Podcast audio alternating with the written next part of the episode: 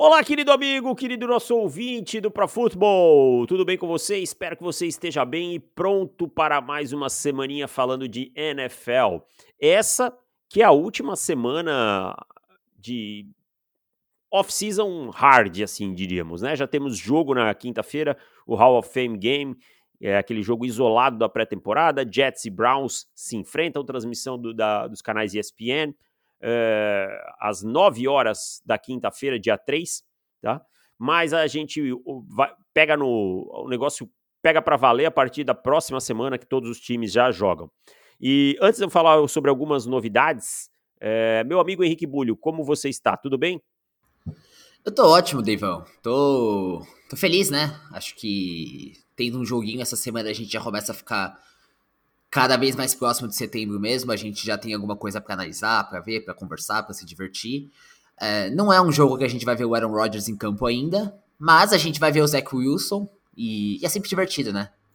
Sempre divertido, né? Ter, ter, um joguinho é sempre divertido, né, cara? É, é bacana ter um, um jogo de futebol americano para assistir e tal. É, mesmo que a qualidade talvez não seja lá das, das maiores, é bacana. É, queria deixar aqui para o pessoal uma novidade, tá? Às vezes uh, o pessoal falava, pô, não, não lembro de entrar no site todo dia, de olhar o conteúdo, às vezes acaba ficando para mim um pouquinho para trás, quando eu vou ver já foi, tá? Então o que, que a gente fez? A gente criou um grupo no WhatsApp, tá? N se, não se preocupe, não é um grupo que o pessoal vai é, ficar mandando coisa lá, é só os administradores que mandam para você receber o conteúdo do, do Pro Football, tá? Então eu vou deixar o link para você entrar no grupo aqui na descrição do podcast, você pode entrar. Ah, não gosto de WhatsApp, prefiro o Telegram. Tem canal no Telegram também, vou deixar o link também, totalmente gratuito, tá? Você vai receber todos os conteúdos lá. No começo, obviamente, às vezes a gente vai passar duas vezes o mesmo conteúdo no dia, porque tem gente chegando, ainda no grupo, mas é uma forma mais prática. A gente sabe que no mundo de hoje é tudo tão corrido, tão rápido, às vezes não dá tempo. É uma forma de você não perder nenhum conteúdo. Ah, eu quero ver só sobre esse texto aqui, tá aqui o link e tudo mais. Então, é, não deixe de entrar no canal ou no grupo que você preferir, Telegram e WhatsApp. Tá aí os links para você, tá? Totalmente gratuito para você falar com a gente. É isso, meu amigo Henrique Bulho.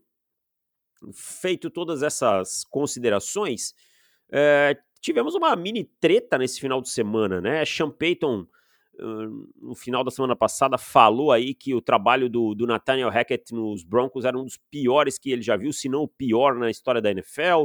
Falou que era tudo uma bagunça. O Robert Saleh devolveu, dizendo que, que é, o, o, o Sean Payton tinha que falar algo de bom é, e que eles se enfrentam na semana 5. E o Aaron Rodgers, que ama o Nathaniel Hackett, que é coordenador ofensivo dos Jets hoje, falou para o Sean Payton deixar o nome do seu treinador fora da boca dele, né? Então, clima quente, hein? É, e eu não consigo entender o que, que o, o Sean Payton tava pensando quando ele deu a entrevista que deu, né? Porque ele pode pensar todas essas coisas, sem dúvida nenhuma. Ele pode não achar que o trabalho anterior foi bem feito, que as bases não eram boas, mas eu acho que quando você critica tão publicamente assim o trabalho de um companheiro de profissão, é, você acaba passando uma linha, sabe? Acho que faltou um pouquinho de, de ética e inteligência.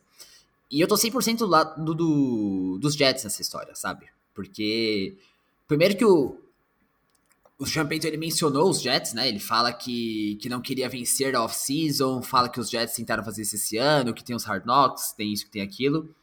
E assim, os Jets meio que foram forçados a estar no Hard Knocks, né? Tem essa diferença.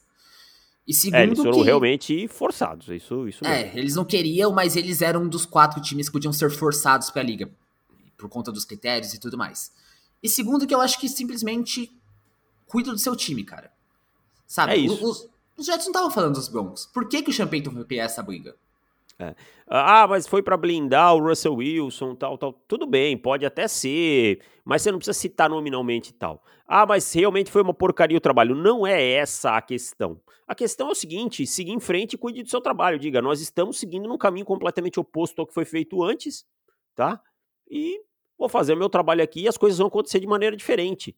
Você não precisa citar nominalmente e tal.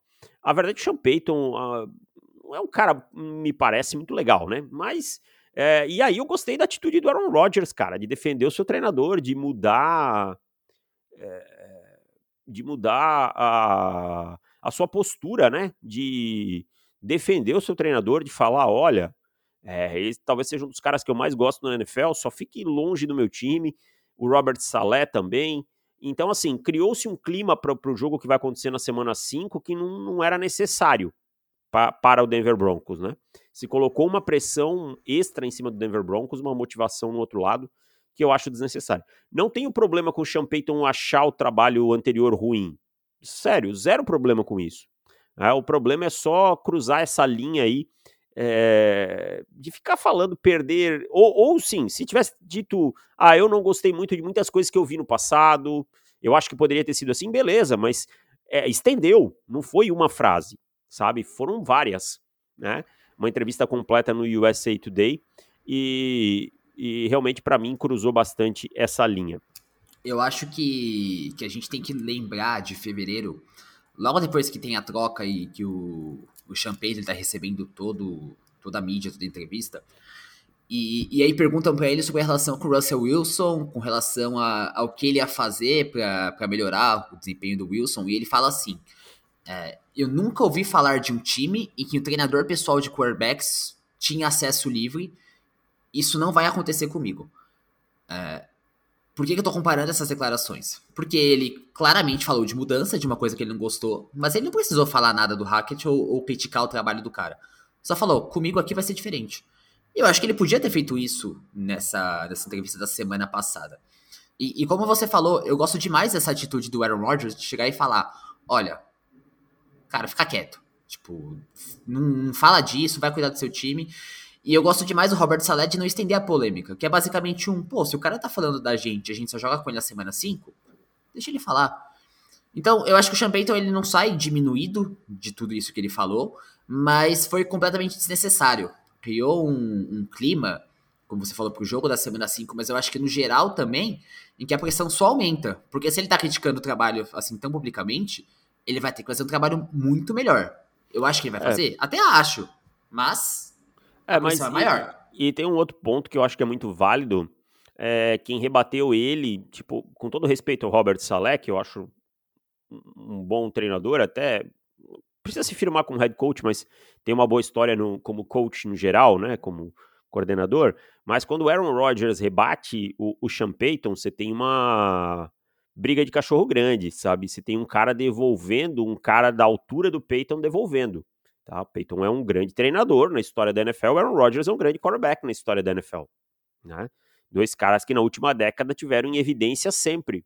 Na última década, no, no restante do século, basicamente, né? nos últimos 15, 15 anos.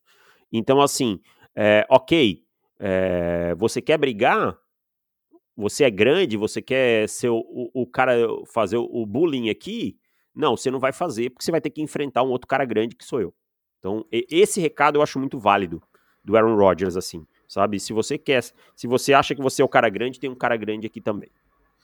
É, até porque Vamos... o. Desculpa, só pra completar, Devão. Até porque o Hackett não falou nada com relação a isso, né? Até porque não tem muito o que falar, né? Não, ele, ele sabe que o trabalho dele certamente foi muito abaixo das expectativas. Mas é o que você falou, foi o Aaron Rodgers, que é um cara muito grande, que foi lá ajudar ele, que foi falar, cara, dá uma segurada aí. Então, eu acho que pegou muito mal e foi uma entrevista muito desnecessária do Sean Payton. E eu gostei muito da postura dos Jets com relação a isso. Principalmente do, do Aaron Rodgers, defender o é, técnico dele. Passou muito da, da, da linha, né? Cruzou muito a linha. Até porque treinadores geralmente são meio uma irmandade, assim, não falam em público um do outro e, e, reprimi, e, e reprimem quando um treinador fala do outro, quando mesmo até de atleta e tal. Mas vamos seguir em frente, Bulho. A gente tem, antes de chegar no tema desse, desse podcast, que é basicamente o último podcast em que a gente não fala da temporada em si, né? Da temporada em si. É, Jonathan Taylor pedindo troca lá no, no Indianapolis Colts. Vamos passar rapidinho sobre esse tema, porque já tem um texto seu, tem um texto meu no site sobre o Jonathan Taylor. Jonathan Taylor pedindo troca e falando que. E, e entrando em um certo atrito aí com o dono do time, o Jim Nurse, né? o, os caras aí é, entrando numa, numa confusãozinha, diríamos assim. Então, é uma batalha que o Jonathan Taylor de verdade não tem muito como ganhar, né? Não, não mesmo. Eu acho que criar essa discussão uma semana, duas semanas depois de tudo que ele viu com Saquon Barkley, com Josh Jacobs, é, é chovendo molhado. É uma guerra de narrativas que ele não tem como ganhar. Porque, claro que ele tem todo o direito de querer um novo contrato, e a gente já defendeu esse ponto dos running backs completamente. Mas ele aprendeu nessas últimas semanas que não tem como ele ganhar esse contrato que ele quer. Não adianta ele pedir um, um super acordo, uma super extensão, porque os Colts não vão dar isso para ele e nenhum outro time vai dar isso para ele, sabe? Então, a discussão não é se é justo ou não, porque não é, sabe? Os caras mereciam ser melhores pagos e a gente já falou em outros podcasts sobre rever o acordo de barganha coletiva para melhorar isso, mas o Jonathan Taylor tá esticando uma corda em que ele simplesmente não tem como puxar ela totalmente. Ele pode chorar, espernear, tal quanto quiser, não vai mudar a situação. É, eu, eu, concordo com você. E assim, o Jonathan Taylor vem de lesão, né? Vem de uma lesão no tornozelo, é um cara que já tem uma carga alta desde o tempo de college football. Os times com certeza estão avaliando isso, né? Então, é, difícil a situação dele, assim. Não, não vejo como ele possa sair mais forte disso. Né? Bulho, vamos lá, já temos aí é, quase 12 minutos de podcast. Vamos para o tema do, do nosso podcast. Na semana passada a gente escolheu um jogador mais importante do time, de cada time da NFC, para além do quarterback, né?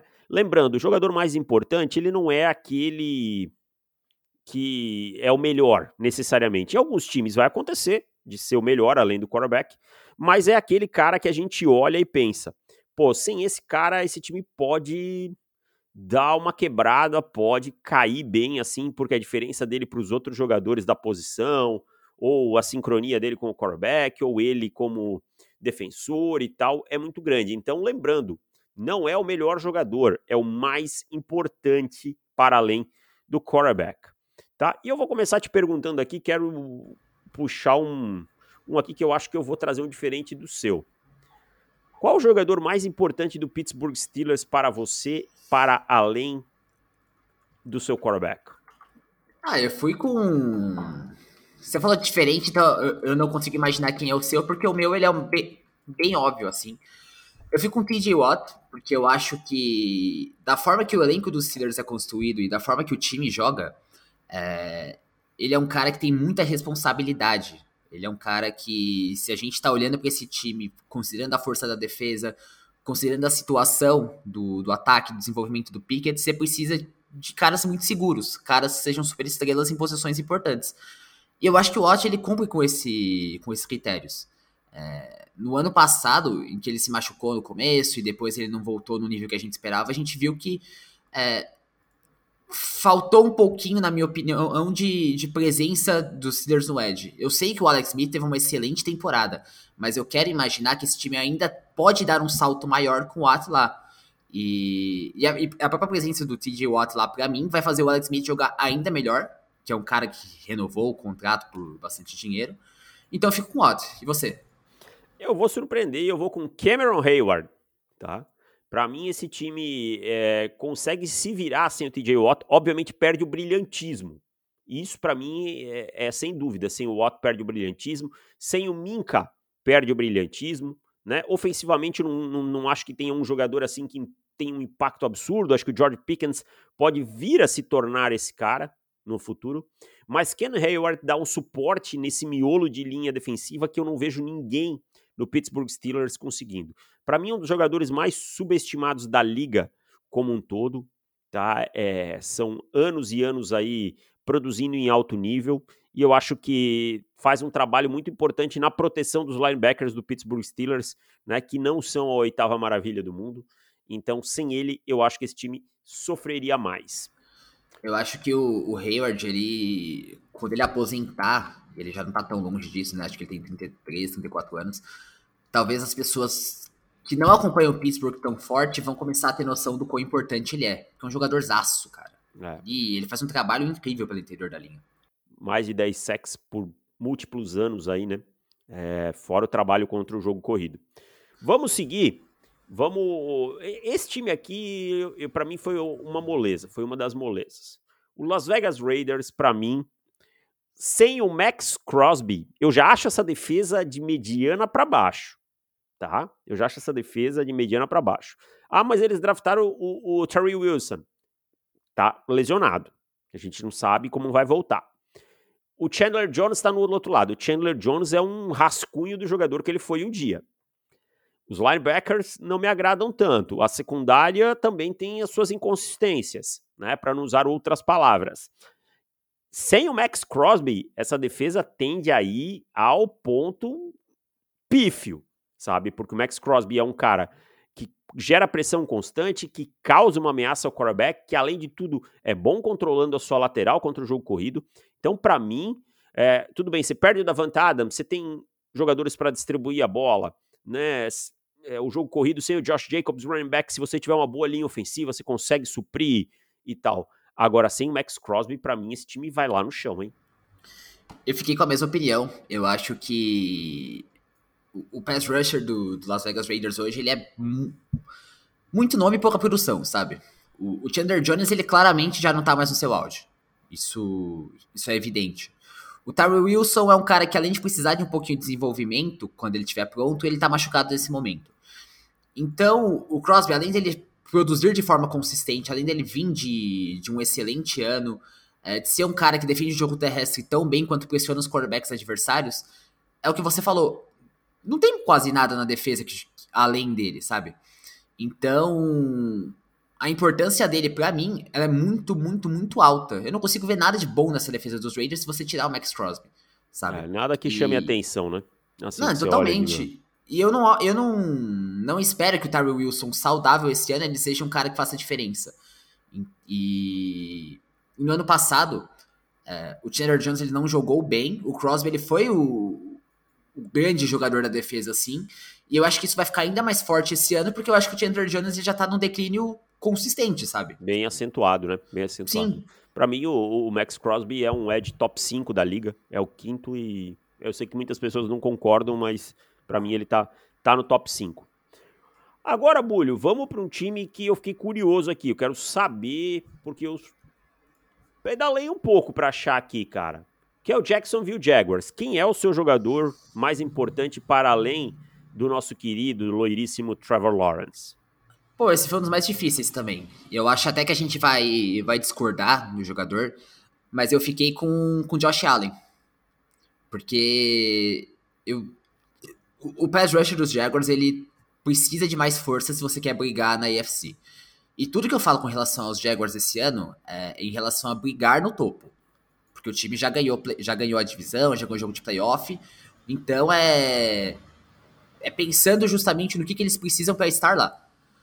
O time errou em pass rushers nos últimos anos. Acho que, que a escolha do Clevon Chason já tá mais do que provada que ela não deu certo. Mas o Josh Allen é um cara consistente que tá cada vez jogando melhor.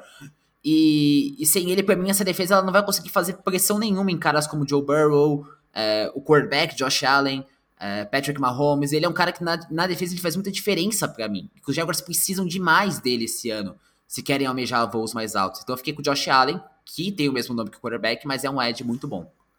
É, eu acho que o pass rush é, é impactante sim, mas a gente também pode esperar talvez uma melhora do do Trevon Walker, né, e tal. Por isso eu fui com o Tyson Campbell. Eu acho que a, como o Tyson Campbell cresceu na temporada passada, como ele evoluiu, para mim, tem tudo para se tornar um dos melhores cornerbacks da liga se mantiver essa crescente. E a diferença dele pro, pro restante dos jogadores da posição, para mim, é muito grande. Né? O Darius Williams é um jogador bom, mas basicamente limitado ali. Uh, tem, tem uma limitação física, né? É, e os demais jogadores, você tem o, o, o, Trey Herndon, alguns outros nomes ali. Até gosto da dupla de safeties, mas eu acho que se você perder o Tyson Campbell, você vai ter muitos confrontos favoráveis a, ao ataque adversário. Uma coisa que você não vai conseguir mitigar, sabe? Então, eu acho que o Tyson Campbell, para mim, seria a peça fundamental aqui no Jacksonville Jaguars. Devão, eu queria continuar na AFC South pro nosso próximo time para ver se você fica da mesma lógica que eu. Quem que é o jogador mais importante do Houston Texans para você? Larry Tunsil. Para mim, para mim esse time precisa correr bem com a bola, coisa que até conseguiu em alguns momentos ano passado com o Damian Pierce. né? Tem um, uma nova filosofia, um novo treinador, e você tem que proteger o seu calouro, tá? É, defensivamente não existe ninguém que eu olhe e diga assim, nossa, esse cara aqui, se sair, não tem uma reposição. O Derek Stingley ainda é um projeto. É, é claro que ter, ter o Love Smith por um ano, no primeiro ano de alguns jogadores, é, deixa uma sensação que a gente não sabe realmente o que esses caras são. Mas o Larry Tunsil para proteger o CJ Stroud é um jogador da elite da posição, para abrir espaço para o jogo corrido, para facilitar a vida de quem joga com ele, né?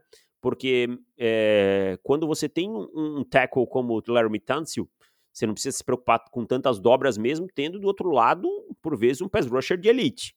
Então você consegue deslocar sua linha, ajustar sua proteção, trabalhar com mais alvos e tudo mais. Então, para mim, é Larry Tunsil aqui e eu fui até muito sem pensar aqui.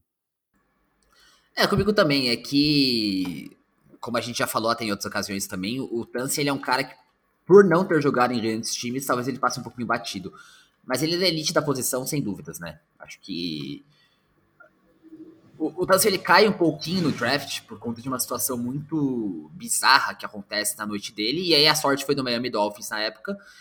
E depois, quando o Miami Dolphins entrou no processo de tanking, o Houston Texans se aproveitou e trocou por ele. É, é um cara que você não tem que se preocupar nunca com o lado cego da sua linha se ele tá lá. É consistente, é durável, é, protege muito bem o quarterback, é, faz um ótimo trabalho contra o jogo terrestre. Então, quando você tem um, o CJ Stroud, é que vai ser o titular, e você tem um cara como o Damian Pierce, que é o cara que vai ser a base do seu ataque, que já vem de um bom ano, você precisa de pelo menos jogadores consistentes na linha ofensiva que consigam fazer esse trabalho mais fácil. E o Tansi, para mim, é totalmente esse cara, sabe? Vem de mais um ano muito bom e é um jogadorzaço. A extensão é. que ele recebeu agora, de 25 milhões por ano, é totalmente merecida, tá? Sim, sem dúvida nenhuma, um jogador da elite da posição. É isso. Vamos seguindo aqui, já temos quatro times. É, vamos, vamos falar aqui. Vou manter nessa divisão aqui. Vamos, não, vamos lá para um time que eu tive dificuldade. Eu quero saber. O Cincinnati Bengals, quem é o jogador mais importante para você? Eu fui com. Até um pouquinho óbvio que eu fui com o Jamar Chase. Porque. Hum, essa eu vou discordar. Cara, vai eu lá, fiquei pensando lá, assim. Seu, seu raciocínio. O, o, o, que, que esse ataque. Ele. Quando que veio o salto desse ataque e o que, que o Chase adiciona? E eu acho que essa mudança de chave do, do Joe Burrow de 2020 para 2021, é, ela acontece principalmente porque o melhor amigo dele chega no time e vira um monstro desde a temporada de calouro. E eu acho que o Chase ele potencializa tudo que os Bengals fazem no ataque. Eu acho que da forma que ele se alinha e de tudo que ele entrega quando ele tá até enquanto os melhores defensores adversários, tudo que ele consegue fazer, para mim isso é inigualável nos Bengals. E eu acho que se, se o Jamar Chase sai, o ataque dos Bengals ele vai dar um ataque bom. Porque eu não vejo o T. Higgins como esse cara que vai ser o grande diferencial. E o Tyler Boyd, para mim, ele é no máximo um, um, segundo recebedor muito bom, mas não passa disso. Então eu acho que o ataque dos Bengals sem o Jamar Chase, ele passa de ótimo para bom. E aí você deixa de competir com a primeira prateleira da AFC. É, mas eu acho que você consegue mitigar por um tempo, né? É, esse é o meu ponto. Eu acho que você consegue lidar com essa ausência do Jamar Chase com as peças que você tem. Agora, o jogador que eu vou trazer é muito porque eu não confio no, na capacidade de pass rusher dos demais que jogam na posição dele. Tá? Então eu fico com o Trey Hendrickson, que recebeu uma extensão contratual, porque assim, o Sam Hubbard é bom jogador? É, não há dúvida quanto a isso. Tá?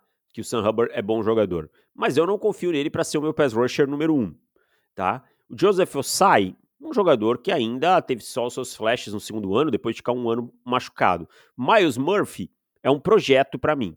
Então, assim, se esse time perde o Troy Hendrickson, esse time perde grande da capacidade, grande capacidade de pressionar o quarterback, tá? E nessa, nessa AFC, se você não pressionar o quarterback, você vai ter muitos problemas, porque tem muitos quarterbacks de qualidade, muitos corpos de recebedores de qualidade. A secundária é boa? É, mas ela vai precisar desse pass rush. Se ela não tiver esse pass rush, é, ela vai ter problema. Então, por isso eu fiquei com o Trey Hendrickson aqui. Quer escolher e... o próximo time? Eu quero, porque eu vou passar para um que eu tive bastante dificuldade também, que é o, o Denver Broncos. Com quem que você foi?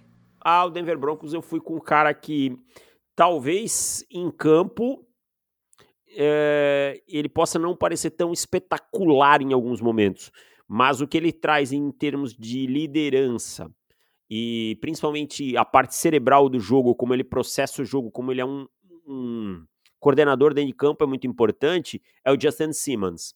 Essa defesa de Denver ela é muito tratada como uma grande defesa em termos de talento, ela não é isso tudo, tá? O Edir Evero fez um trabalho espetacular ano passado e eu vejo até esse time caindo um pouco no lado defensivo da bola com o Vance Joseph. Mas o Justin Simmons é um cara tão importante nesse ponto, antevendo as coisas, ajustando, e a gente ouve tantos jogadores falar disso, de como ele realmente é um cara que nos checks está sempre é, posicionando todo mundo, sempre antevendo o que vai acontecer, que eu fico com o Justin Simmons. É, o Simmons é um cara que, que também tá na elite da posição há bastante tempo e talvez pouca gente note isso, mas eu tô com o Patrick Surtain. E assim, eu, eu sei que pode até parecer um pouco cedo, porque ele tá entrando só no seu terceiro ano, mas a minha lógica é a seguinte: você tá entrando numa divisão em que você vai ter que jogar duas vezes com o Patrick Mahomes, duas vezes com o Justin Herbert, Ok, o, o Garópolo não, não, certamente não tá nessa prateleira, mas ele também não é um cara que você vai jogar fora assim. O Certain, ele é o cara que você vai precisar para marcar ataque aéreo. Ele é um cara que domina recebedores adversários, ele é um cara que você pode alinhar contra qualquer recebedor e deixar ele numa ilha se quiser, deixar ele seguindo o cara se quiser, fazendo o que você quiser com ele. E eu acho que isso é potencializado pela divisão em que os Broncos estão. Então, eu acho que se o Patrick Surtain não estiver no time esse ano, é, para mim fica muito mais difícil de ver avenidas pelas quais os Broncos conseguem brigar com Chiefs e Chargers principalmente. É, faz, faz sentido também. Eu acho que o Justin Simmons, talvez o impacto dele seja menos mensurável né, que do Patrick Surtain, mas é, é, é válido o que você está falando. Uh, deixa eu pegar aqui, vamos para o próximo. Então, os Broncos foram, deixa eu tirar da minha lista aqui. Vamos lá. É, deixa eu ver. Tennessee Titans. Qual o seu nome? Ah, esse eu fui. Eu chovei numa olhada um pouquinho, né? Esse eu fui com o Derrick Henry. Eu até pensei em gente da defesa, tá? Eu acho que a defesa dos Titans é, ela merece. Com, fui com um jogador de defesa. Eu acho que a defesa dos Titans ela merece muita atenção, mas. Assim, concord... a gente concorde ou não, o plano dos Titans esse ano é brigar pela esse salto. É, Na é cabeça é... deles, a gente concorda ou não, mas é, é, é então. Isso. E assim, é, para fazer isso, vai precisar tá, estar confiando no último ano decente do Ryan Tannehill e está confiando nesse último ano de contrato do Derrick Henry. É, eu fico com o Henry porque eu acho que ele vai ser a grande base desse ataque mais uma vez. É, o Ryan Tannehill, mesmo com a chegada do, do The Hopkins, mesmo esperando um ano melhor do Traylon Burks, eu não acho que esse ataque aéreo ele vai ser grande coisa, muito por conta do quarterback. E aí vai depender muito do Derrick Henry fazer o que o Derrick Henry faz. Quebrar tecos, correr pelo meio da linha, derrubar um monte de gente e ganhar jardas. Então eu fiquei com ele, mas não acho que ele seja... Mas eu acho que a unidade defensiva como um todo, ela, ela vai ser o grande pilar da equipe, sabe? É, por isso até eu fui com o Jeffrey Simmons, tá? Acho que o time até tem bons jogadores na, nas outras funções, mas acho que o Jeffrey Simmons é um cara diferente, é um cara que, para esse pass rush funcionar, vai precisar do Jeffrey Simmons e essa defesa ela vai, aparecer, vai precisar aparecer muito mais, é bem como você falou. Ela vai precisar aparecer. Eu, eu não acho que essa secundária, tirando o Kevin Byard, seja uma secundária que eu olho assim e digo, olha, realmente é uma bela secundária, né? Você tem jogadores ok, né? Como Christian Fulton teve bons momentos, o Roger McCrary em alguns momentos também. Você tem o, o, o Murphy Bunting chegando, mas é uma unidade que, tirando o Kevin Byard, eu não consigo ter uma grande confiança. Né? Você tem na pressão o Arden Key, o Danny Qualtry é um bom jogador, é, mas o Jeffrey Simmons é o cara que é, vai fazer esse trabalho especial. E para mim, para esse time ter qualquer chance, essa defesa nesse ano ela precisa ser especial, tá? E, e sem o Jeffrey Simmons, ela para mim não vai conseguir. Vamos fechar essa AFC South. Quem é o falando dos Colts? Eu vou trazer o jogador e eu vou explicar o porquê, tá? Para mim é um cara que não tem conseguido jogar muito nos últimos tempos e eu acho que o time se ressente disso e eu vou explicar o porquê. Chuck Leonard, Shaquille Leonard, né? Que antes era chamado de Darius Leonard. No começo da carreira, ele pediu para usar o, o, outro nome dele. É, Shaq Leonard, para mim, num, num time muito jovem, né, os Colts trouxeram muita gente no, no, draft, muita gente interessante. Gostei muito do draft do, do, Chris Ballard. Um time que vai ter um quarterback possivelmente bem cru, que é o Anthony Richardson. Ou seja, vai ter momentos de boom, mas vai ter momentos de bust, no sentido de dar errado as coisas. Você precisa de uma liderança. E eu acho que o Shaq Leonard tem uma coisa que poucos linebackers têm hoje na liga. Né? A gente tem lá o Fred Warner, o Rocco Smith, é, o Demario Davis, Shaq Leonard, que são ser uma referência. Aquele cara que cobre sideline to sideline, aquele cara que consegue é, cobrir o passe nessas zonas curtas, que consegue é, corrigir os problemas que às vezes a sua linha defensiva tem, porque é um jogador inteligente, que reage muito rápido ao jogo e muito eficiente. Não tem ficar, conseguido ficar saudável, mas eu acho que a ausência de uma peça como Shaq Leonard tem impactado muito nos Colts. É, e a defesa dos Colts no ano passado certamente ficou aquém das expectativas, justamente porque ele estava machucado o ano inteiro, é, sofreu alguma, alguns setbacks na recuperação dele, acho que jogou acho que em uma ou duas partidas. Então, sem esse cara em campo, eu concordo que a defesa dos Colts ela é, ela joga muito abaixo do que poderia. Mas eu fiquei com um, com cara de ataque, que eu acho que ele não vem do seu melhor ano, mas eu tô tentando olhar por, pro todo da equipe, sabe? E, e a minha escolha é até um pouquinho óbvia, olhando pelo nome em si, mas eu acho que esse ano a importância dele vai estar tá mais exacerbada do que nunca, que é o Quentin Nelson. Porque esse é um ano em que os Colts estão confiando no quarterback calouro, um quarterback calouro que precisa muito de tempo para se desenvolver. E claro, o, o, Jonathan Taylor ele não vem de um grande ano. A gente mencionou a situação dele e tal, mas eu, Henrique, eu estou partindo do princípio que ele vai estar jogando na semana 1. Então, o, o Quentin Nelson, de novo, não vem do seu melhor ano, entendo isso. Mas um cara com a qualidade dele, um cara com.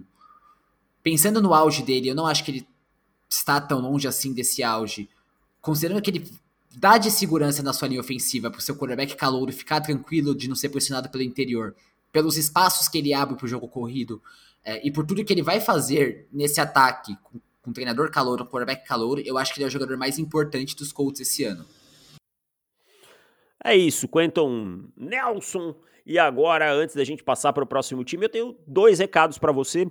Tá? O primeiro, profutebol.com.br barra assinar para você se tornar assinante e não perder nada nessa temporada que está começando, tá? Plano mensal 9,90, 9,90, cara, 9,90 você não compra um pastel e uma Coca-Cola hoje, tá?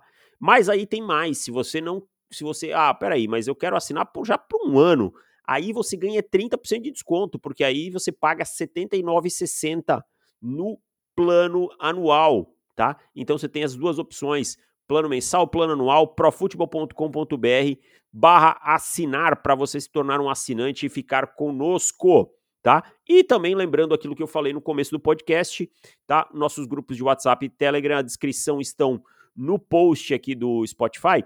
Ah, e sobre o podcast eu quero falar uma coisa. Eu nunca tive um suporte tão ruim quanto da Apple Podcasts.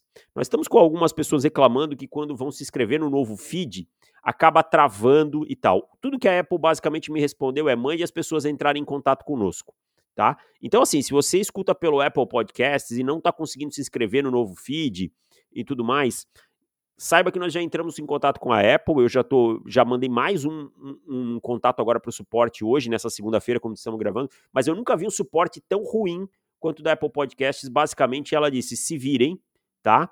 Então, assim, se você tiver com dificuldade e puder é, escolher outro agregador nesse meio tempo, é, por, enquanto a gente tenta resolver essa contenda, porque infelizmente a Apple parece não estar muito disposta a resolver o nosso problema e o seu, tá? Então, é esses os recados que eu gostaria de dar.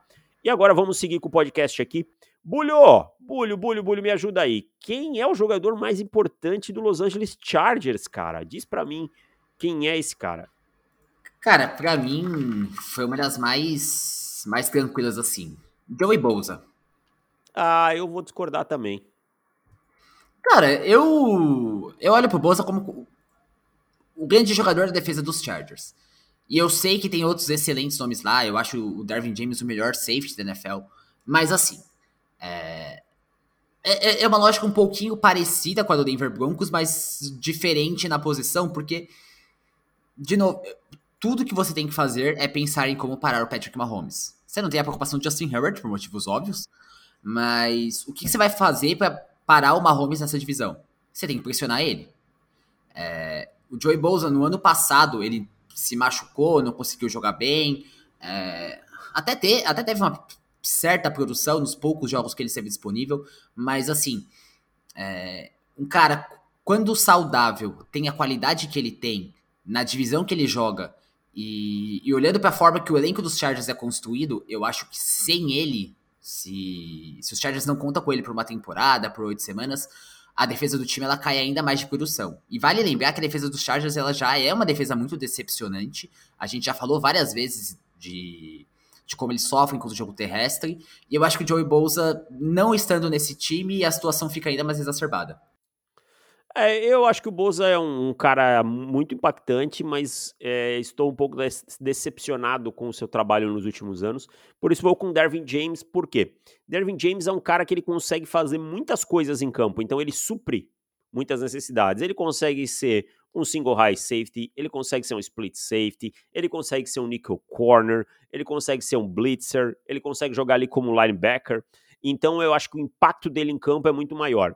Sem o Dervin James, essa defesa para mim ia ser muito pior, tá? E o Brandon Staley tem que agradecer todo o santo dia que ele tem tantos jogadores de talento, porque é, sem eles ele acho que já teria sido demitido. Sem o Justin Herbert, sem o Dervin James, sem o próprio Bolsa e alguns outros, porque o elenco era pelo elenco que os Chargers têm era para jogar bem melhor do que jo jogam nos últimos dois anos.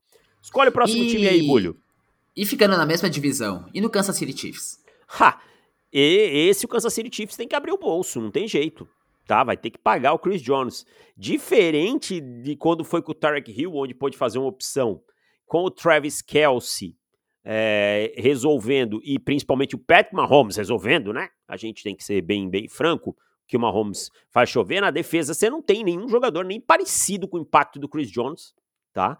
Gosto da secundária, jovem tal, produz, gosto dos linebackers, produzem, gosto do potencial do Karlaftis, mas a, a peça, a âncora dessa defesa, a âncora que faz essa defesa ser uma defesa boa, né? Não é ótima, mas é boa, para mim é o Chris Jones e você vai pagar os 30 milhões ou a coisa vai ficar bem complicada lá em Kansas City. É, eu acho que tem que pagar o Chris Jones sem pensar muito. É, Kansas City já não é um time que tá gastando tanto com, com wide receiver. É, trocou o Tyreek Hill justamente por conta disso. Então, precisa manter o cara que, que manda na defesa. Isso eu não tenho dúvida. Mas eu não fico com o Chris Jones, não, Devão. Eu fico com o Travis Kelsey, porque... Você é um canalha. Você é um canalha. Não cara... Mas tudo eu, bem.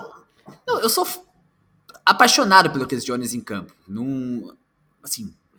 Kansas City tem que pagar os 30 milhões e ponto. Não, não tem justificativa para não fazer isso. É, eu, eu, só vou, eu só vou fazer um ponto aqui. Eu acho que Kansas City tem que se preocupar muito com a estrutura desse contrato. O Chris Jones ele tem 29 anos, ele tem um pequeno histórico de lesão, né? É, e já, já te devolvo a palavra. Tá? Um pequeno histórico de lesão. É, eu acho que a estrutura desse contrato tem que ser pensada para o Chris Jones receber o máximo de dinheiro nos próximos dois anos, sabe? E aí eu acho não... que a extensão, ela, inclusive, tem que ser curtinha, de três, no três, máximo, do isso. máximo quatro anos, sabe? E, eu penso três, assim. Esse ano ele joga um pouquinho do dinheiro para esse ano, né? Para ele ficar contente ali no signing bônus. E aí joga grande parte do dinheiro 24, 25 para 26. Não, não poder ter muito dinheiro pendurado. Se conseguir tirar uma parte desse dinheiro para 25, de 25 para 24, melhor ainda, né? É, o cap vai subir, tem tudo isso, mas 26 não dá para ter dinheiro pendurado no Chris Jones. É, é, é, só isso que eu queria complementar. Não, perfeito. E passou dois, três anos da extensão, viu que ele ainda tá rendendo bem? Faz uma extensão curtinha. Já começa a trabalhar um ano, um ano, um ano, até chega a hora que separa em si. É, cara, eu fico com o Travis Kelsey porque para mim é o seguinte: é, os Chiefs do ano passado foram campeões. Foram campeões logo após tocar o Tarek Hill, que é um cara que queria muito dinheiro.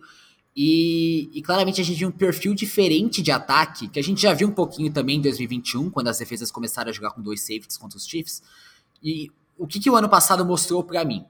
É, enquanto você tiver Andy, Andy Reid, Patrick Mahomes e Travis Kelsey, cara, você não precisa ter um Tyreek Hill no, jogando por fora.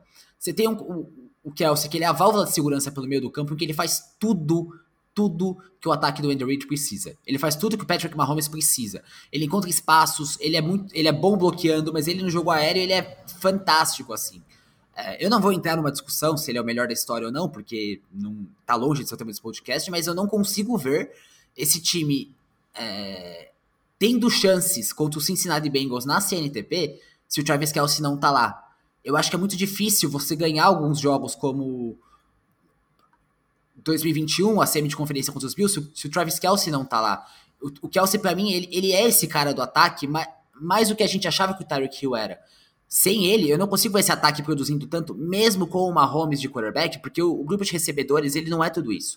Então eu fiquei com o Kelsey, e me doeu o coração, porque assim, é, eu fiquei muito nessa dúvida do Kelsey e do Chris Jones. Tá? Eu só fui com o Kelsey porque eu acho que o ano passado mostrou que a importância dele pro ataque, ela, ela não pode ser medida. É. É, é, é válido, cara. Acho seu argumento bem, bem justo, sabe? É, Travis Kelsey e aí você falou do Travis Kelsey, maior da história. Eu acho que nesse momento ainda não é, né? Mas não consigo ver o Travis Kelsey fora de um top 3. De verdade, assim, não, não consigo ver o, o Travis Kelsey fora de um top 3 da história nesse momento. Tá? E, e, eu acho que ainda vai construir coisas que pode ser que em algum momento a gente entre nessa discussão se é realmente o maior da história ou não, né? É, o Rob Gronkowski para mim hoje é o maior, mas eu acho que a gente pode, em algum momento, ter, ter essa discussão. Vamos lá, temos ainda um, dois, três, quatro, cinco, seis times. Vai lá, o Cleveland Browns. Seja. Não tem, para mim, para mim não tem muito como fugir no Cleveland Browns, mas vai lá, eu quero saber. É, para mim, acho, acho, que foi provavelmente a escolha mais óbvia de todas, que é o Miles Garrett. É. E aí, assim, só, só uma estatística que mostra isso. Ano passado, Miles Garrett, 16 sacks e meio. Segundo jogador do Cleveland Browns com mais sacks na temporada passada. Gente, eu não tô inventando isso. Taven Bryan. Três sacks. Três. 3.0 sacks. Então... então, o Miles Garrett teve cinco vezes mais sacks, tá? Isso para não falar de pressões e coisa, né? É, que o segundo jogador. cinco vezes, cara. Cinco vezes. É, e esse ano, por sorte de Cleveland, tudo, tudo indica que essa situação vai ser muito melhor, porque chegou o Darius Smith, é, o esquema do Jim Schwartz ele é muito agressivo, então eu acho que ele deve ter mais ajuda. Mas quando o seu Ed ele tem cinco vezes sexo a mais do que o segundo colocado, é, você tem um problema no time e você reforça o quanto o seu time precisa desse cara. É, eu, eu, acho que assim, não tem aqui, não tenho nem, nem argumento a mais para trazer, sabe? Seria chover no molhado falar aqui qualquer coisa do Miles Garrett. Vai lá, escolhe o próximo time aí, Bully. Nós temos ainda, ó, na roleta, Ravens, Jets, Patriots, Dolphins e Bills. Vamos com o que é bem, bem divertido e complicado. Quem que é o seu jogador mais importante do New York Jets? Quinnen Williams. Quinnen Williams. Por quê?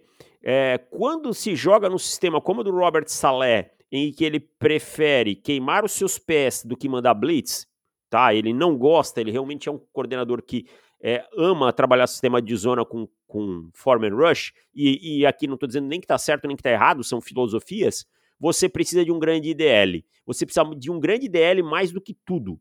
Um IDL pass rusher. Um IDL que evite dobras nas laterais. É, eu acho que os edges dos Jets são bons, mas se eles tiverem que lidar com alguns doubles, ou com alguns chop blocks, ou, ou uns chip blocks, algumas coisas desse sentido, eles vão ter problemas. E hoje, todo quem está lidando com as dobras, quem está lidando com o problema é o Quinnan Williams. E mesmo assim, ele consegue ser uma máquina disruptivo e, e, produzir muito. E você pode reparar como depois que o Quinnan Williams começou a evoluir com o Robert Saleh, é como o nível de jogo do CJ Mosley evoluiu, tá? O CJ Mosley joga muito protegido pelo Quinnan Williams, então ele tem essa facilidade para se mover né? Por quê? Porque o segundo não é os, os bloqueadores acabam não conseguindo chegar tanto no segundo nível. Então, para mim, eu fico com o Quinn Williams. Eu vou confessar para você que nos Jets eu anotei um A e um B, tá? Um deles era o Williams mesmo, então não vou repetir. Eu vou com outro jogador que eu olho para a importância dele para esse time no geral. desculpa. É muito maior do que as pessoas estão olhando E eu acho que, que esse ano a gente vai começar a dar o, o devido valor para ele. Que é o Elijah Vera Tucker. É, ele foi uma escolha muito surpreendente para mim na época. Eu certamente não teria ele no top 15. Mas ele mostrou duas coisas nesses dois anos com os Jets. A primeira é versatilidade. Ele alinhou em vários pontos da linha e jogou bem em praticamente todos eles. E, e a segunda é que ele mostrou que ele é, assim, um excelente jogador. Excelente ah, mesmo. Ele é mesmo. Eu adorava ele já desde o draft. É, eu acho que o ponto da versatilidade que é o mais importante aqui, cara, dele. Sim, porque quando você tem um cara que. É, é muito que a gente falava do Elton Jenkins em Green Bay. O Jenkins eu acho que foi inclusive que eu coloquei na, na semana passada, né? Foi. Foi, foi, foi ele mesmo. Foi. Assim, quando você tem um cara que, que vai proteger o seu quarterback, vai fazer um bom trabalho contra o jogo terrestre e que pode fazer isso em vários lugares da linha, claro, tem um que ele é melhor, tanto o Tucker quanto, quanto o Vera, tanto o Vera Tucker quanto o Jakes, eles são melhores jogando pelo interior. Mas se você tem esse cara que você pode colocar protegendo o extremo da linha, que, que pode trocar de um lado para o outro, e ele vai jogar bem, ele vai te dar essa segurança, você consegue ter muita segurança na linha ofensiva, você consegue ficar muito tranquilo com relação ao seu quarterback. E claro, o New York Jets tem um, tem um quarterback novo ali que tá nos seus 40 anos, é, foi pro time porque confia muito na qualidade do time.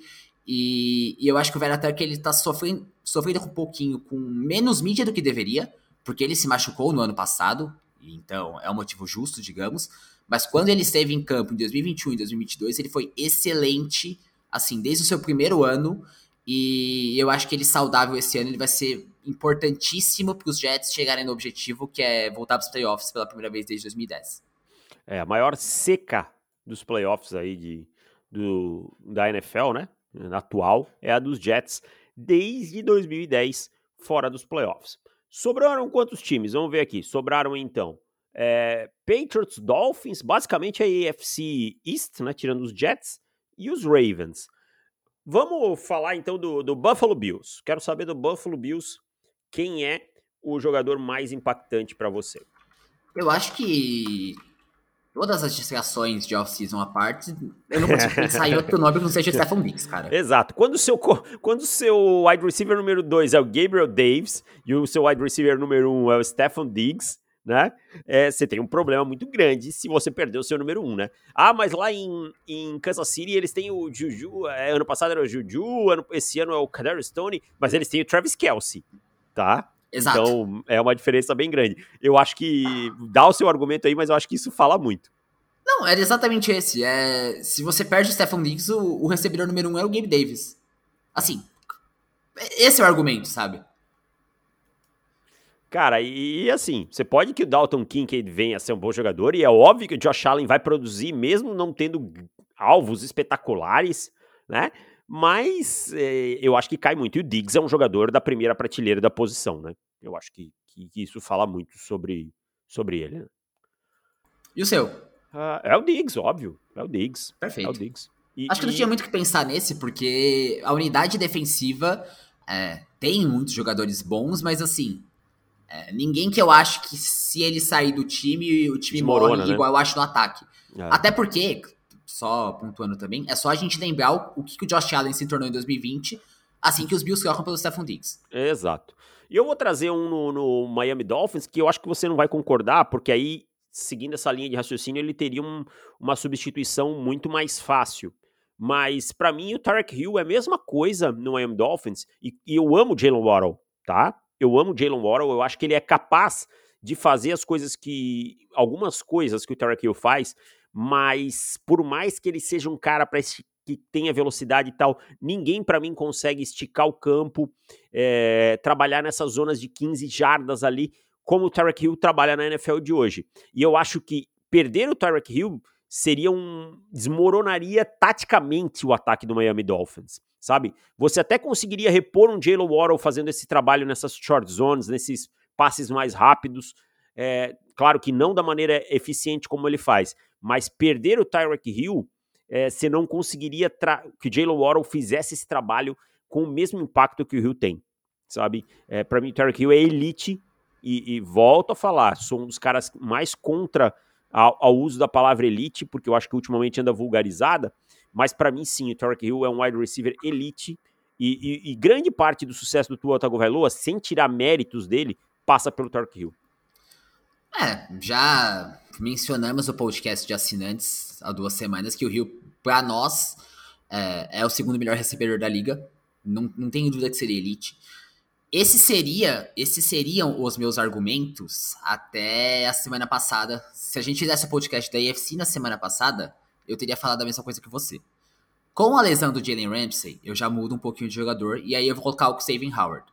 Porque no ano passado, o Xavier Howard, no ano passado não, desculpa, é, nos últimos anos em geral, não só no ano passado, o Xavier Howard, ele era sempre o cara que estava seguindo os principais recebedores adversários, é, agia como o cornerback número um, e era de fato, e estava jogando em, em alto nível.